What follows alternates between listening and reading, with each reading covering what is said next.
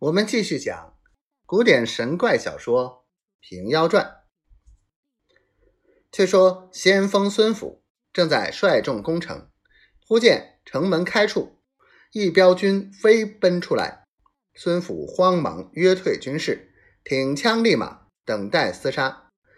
张齐不持兵器，手中擎着葫芦，约莫官军相近，念起神火咒，把葫芦去了塞口，喝声急，却不见火光透出。再念圣水咒，连喝。急急，把葫芦铅筒般摇了几摇，也没见涓滴淌出来。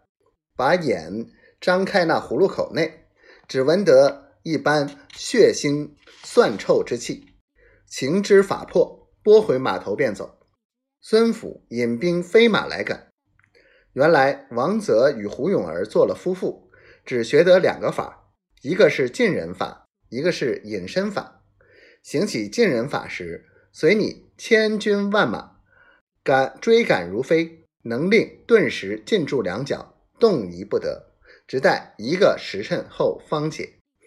王泽在城上望见张齐兵败，后军来赶，正要念近人咒语，马遂立在身边思量道：“此时不下手，更待何时？”两旁左右都执着刀斧器械。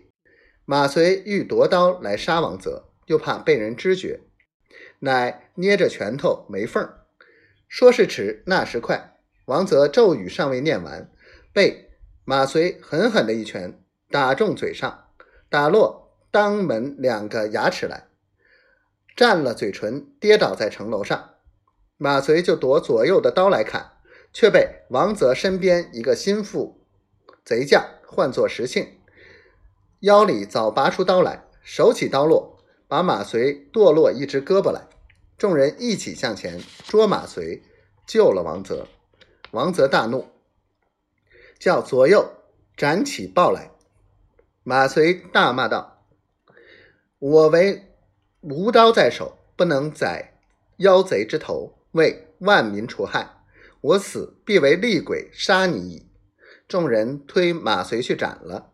后人有诗赞之云：“葫芦水火已成空，又见妖人折齿胸。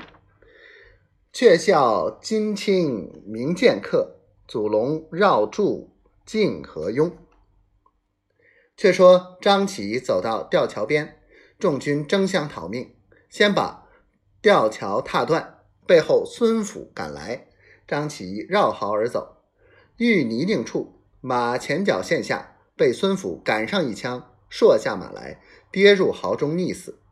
可怜张琪卖肉为生，不安本分，今日做了水中之鬼。